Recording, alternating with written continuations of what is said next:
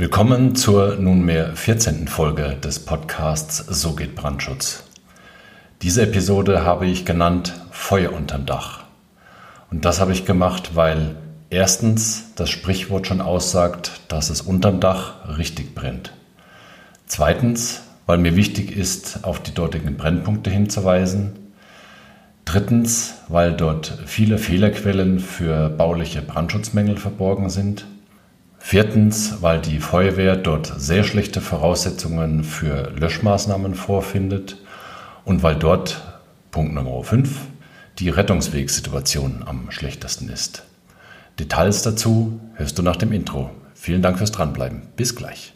Herzlich willkommen zu So geht Brandschutz, der Podcast, der dir zeigt, worauf du beim Brandschutz wirklich achten musst. Denn es reicht, dass du Feuer und Flamme für dein Projekt bist. Und hier ist der Mann, der dich vor teuren Schäden bewahren kann, Joachim Müller.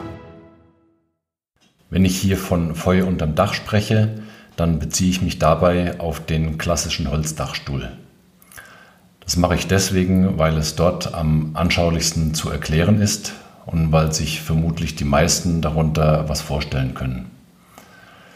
Der klassische Holzdachstuhl besteht, wie schon gesagt, aus Holz, zum einen aus rein traditionellen Gründen, weil früher schon immer sehr viel mit Holz gebaut wurde, weil die Holzbauweise eine sehr günstige und wirtschaftliche Bauweise ist, weil die Konstruktion wesentlich leichter ist als im Massivbau und weil sie auch schneller zu errichten ist als ein Massivbau.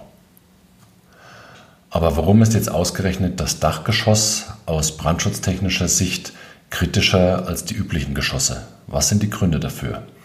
Schauen wir uns das mal im Detail zusammen an. Punkt Nummer 1. Im Dachgeschoss gelten geringere Brandschutzanforderungen aus dem Baurecht als in den übrigen Geschossen.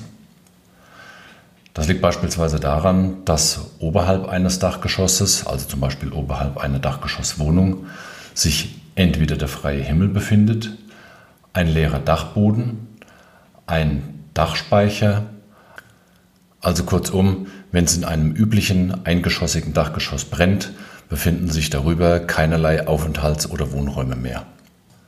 Und weil das eben so ist, werden aus baurechtlicher Sicht an Dachgeschosse etwas geringere Brandschutzanforderungen gestellt als an die üblichen Normalgeschosse. Punkt Nummer zwei, warum ein Feuer in einem Dachgeschoss anders zu bewerten ist als in einem Normalgeschoss, ist durch die Baumaterialien im Dachgeschoss begründet. Also die Konstruktion besteht aus Holz oder aus Holzwerkstoffen, sprich die Sparren, die Pfetten, die Stützen, die Dachlatten, alles sind brennbare Baustoffe. Dampfsperren bestehen aus Kunststofffolien, Bitumenbahnen als Dachabdichtungsebene sind ebenfalls brennbar und sehr häufig werden in den Dachgeschossen auch Holzverschalungen für den Innenausbau als optisches Element verwendet. Also wenn im Dachgeschoss ein Feuer ausbricht, ist, man, ist dieses Feuer von jede Menge brennbarer Baustoffe umgeben und findet dann natürlich entsprechend Nahrung. Kommen wir zu den Punkten 3 und 4 auf meiner Liste. Ich finde, dass ein Feuer in einem Dachgeschoss auch deswegen so kritisch ist, weil die leider üblichen Baufehler im Bereich der Brandwand oder im Bereich von Wohnungstrennwänden dort sehr stark zutage treten. Baufehler im Bereich der Brandwand, da ist zu nennen, brennbare Baustoffe werden über die Brandwand hinweggeführt, also Dachlatten, Dampfsperren und die Abdichtungsebene, also sprich die Bitumenbahn und Hohlräume überbrücken die Brandwand. Weiterhin werden zum Beispiel auch Pfettenauflager direkt in die Brandwand eingebaut und schwächen damit den Feuerwiderstand der Wand. Und diese genannten Fehlerquellen sind Ursache für die Brandweiterleitung von Dach zu Dach. Das heißt, wenn es bei einem brennt, dann schlägt der Brand sehr schnell zum Nachbargebäude über. Das ist erfahrungsgemäß bei Einfamilienreihenhäusern der Gebäudeklasse 2 besonders problematisch, weil dieser Fehler dort erfahrungsgemäß sehr häufig auftritt. Die Baufehler im Bereich der Wohnungstrennwände der Gebäudeklasse 3 bis 5 liegen meist weniger im Bereich der Wohnungstrennwand selbst, sondern eigentlich mehr in den, in den Baufehlern der Dachbekleidung, also der Brandschutzbekleidung, der Dachkonstruktion für Brandbeanspruchung von innen. Wenn eine Wohnungstrennwand nicht direkt bis unter die Dachhaut geführt wird, so wie das Baurecht das verlangt, bleibt als zweite Option nämlich übrig, dass man das gesamte Dachgeschoss mit einer Brandschutzbekleidung versieht für Brandbeanspruchung von der Innenseite. Und diese Bekleidung muss eine Feuerwiderstandsdauer von 30 Minuten haben. Und wenn jetzt diese Brandschutzbekleidung durch nachträgliche Umbauten innerhalb einer Wohnung durchlöchert wird, zum Beispiel weil eine andere Beleuchtungsanordnung gewählt wird. Dann bleibt von der ursprünglichen Brandschutzbekleidung nur noch ein Schweizer Käse übrig. Das heißt, die verbleibenden und nicht fachgerecht verschlossenen Löcher bieten dem Feuer Möglichkeit, in den Hohlraum einzudringen und von dort aus sich dann auszubreiten und auch die Wohnungstrennwände dann zu überbrücken. Und dann hat man an dieser Stelle auch wieder die Brandweiterleitung von einem Nachbarn zum anderen. Nur halt nicht zwischen zwei Brandabschnitten, sondern in dem Fall zwischen zwei Wohnungen.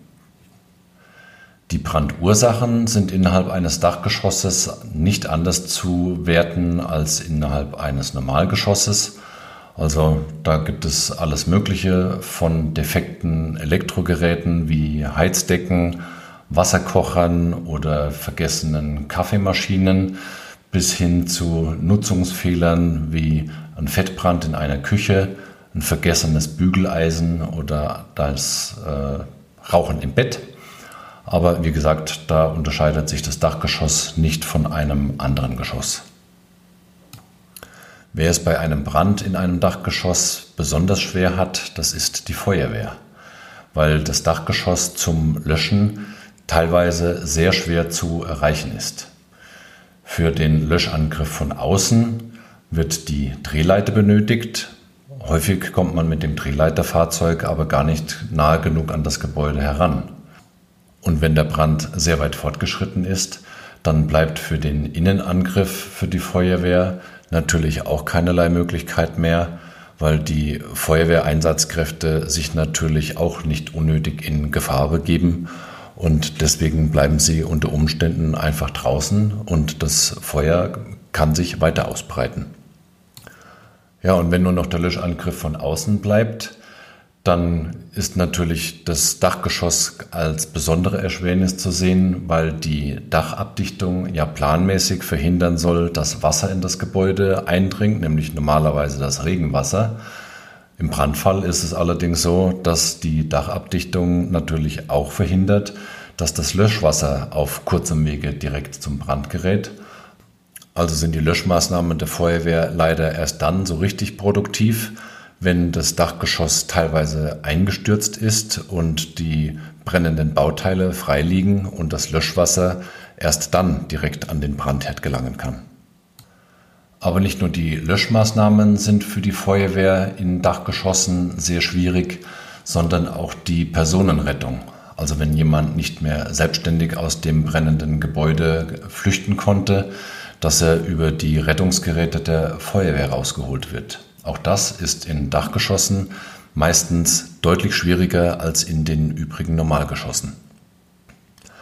Nach dem Baurecht ist es ja so, dass in jedem Geschoss mit Aufenthaltsräumen mindestens zwei Rettungswege erreichbar sein müssen.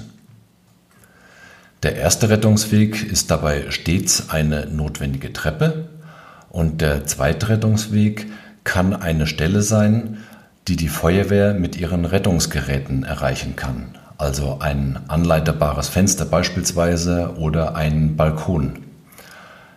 Im Dachgeschoss ist aber ein anleiterbares Fenster sehr häufig sehr schwer zu erreichen oder es ist raumseitig zugebaut oder verstellt. Und damit ist der zweite Rettungsweg im Brandfall entweder nur schwer oder gar nicht vorhanden. Richtig dramatisch werden kann es bei Einfamilienhäusern in der Gebäudeklasse 1 und 2. Dort ist es häufig so, dass das Wertvollste, was die Familie hat, nämlich die Kinder, ihre Kinderzimmer oben unter dem Dach haben. Und im Dach ist jeder Winkel maximal ausgebaut, um die Kinderzimmer möglichst groß zu gestalten. Und in den Kinderzimmern werden dann Schlafecken und Spielecken eingerichtet und teilweise auch räumlich ausgebaut, um dann so richtig schöne kleine Höhlen zu erzeugen. Und diese Höhlen werden dann bei einem sich unbemerkt ausbreitenden Brand sehr schnell zur Falle und die Kinder können unter Umständen nicht mehr rechtzeitig dort geborgen werden. So, jetzt wollte ich aber mit dieser Podcast-Episode keinen Teufel an die Wand malen und nur negative Botschaften überbringen. Nein, ich wollte nur sensibilisieren und ich kann natürlich auch einiges an Lösungen aufzeigen. Punkt Nummer eins ist natürlich ein gutes Brandschutzkonzept, das auf diese möglichen Fehlerquellen hinweist. Punkt Nummer zwei ist, dass die Fachfirmen dieses Brandschutzkonzept auch wirklich zu lesen bekommen und sich daran halten und eben beispielsweise über die Brandwände keine brennbaren Baustoffe hinwegführen und keine Hohlräume darüber hinwegführen, damit die Brandausbreitung entsprechend begrenzt ist. Und weil mir durchaus bewusst ist, dass speziell bei Wohngebäuden nicht jeder weiß, dass er ein Fenster als zweiten Rettungsweg freihalten muss, so möchte ich zumindest einen Punkt weitergeben, nämlich rüstet bitte eure Wohnung oder euer Einfamilienhaus großzügig mit Rauchwarnmeldern aus. Ganz besonders die Empfehlung verwendet funkvernetzte Rauchwarnmelder. Das heißt, wenn es in einem Raum zu einem Brand kommen sollte, zur Rauchentwicklung, dann meldet ein Melder automatisch auch an alle anderen Rauchwarnmelder, die in dem Funkvernetzungssystem mit integriert sind. Und es wird innerhalb kürzester Zeit in der gesamten Wohnung oder im gesamten Haus alarmiert. Der Hintergrund ist einfach der, Schlafende Menschen haben während des Schlafes den Geruchssinn auf aus. Das hat die Natur einfach so eingerichtet. Und wenn es zu einem Brandereignis in der Nacht kommt, dann gibt es Rauchtote, weil der Brand eben nicht rechtzeitig erkannt wird. Und davor schützen die Rauchwarnmelder. Also mein ganz dringender Appell, Rauchwarnmelder nachrüsten, wer es noch nicht getan hat unter anderem auch deswegen, weil es zum einen das Leben rettet und zum zweiten gesetzlich verlangt ist. Jetzt fasse ich noch mal kurz zusammen, was ich in der Podcast-Folge Feuer unterm Dach genau genommen vermitteln wollte. Also, Dachgeschoss mit Holzdachstuhl ist wirtschaftlich herzustellen, bietet aber viele bauliche Fehlerquellen. Die Hauptfehlerquellen liegen im Bereich der Brandwände und im Bereich der Wohnungstrennwände oder des feuerhemmenden Dachgeschossausbaus. Die Kombination aus brennbaren Baustoffen und Baufehlern und einer Brandentstehung ist im Dachraum ganz besonders kritisch, weil zum einen die Löschmaßnahmen für die Feuerwehr dort sehr erschwert sind und die Rettungswegsituation sehr ungünstig ist.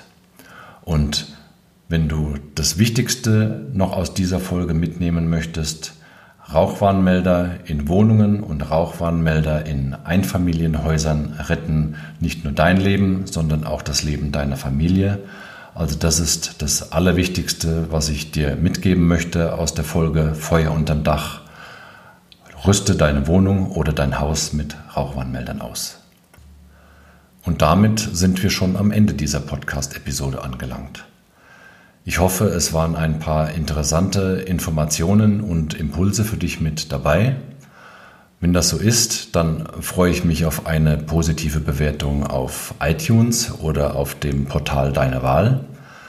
Und sofern du es noch nicht getan hast, dann abonniere doch den Podcast und empfehle ihn an Freunde, Bekannte und Kollegen weiter damit möglichst viele von diesem Wissen profitieren. Ich wünsche dir jetzt für deinen Tag noch alles Gute, maximalen Wirkungsgrad bei allem, was du tust, viel Freude und Glück. Herzliche Grüße, dein Joachim Müller von So geht Brandschutz.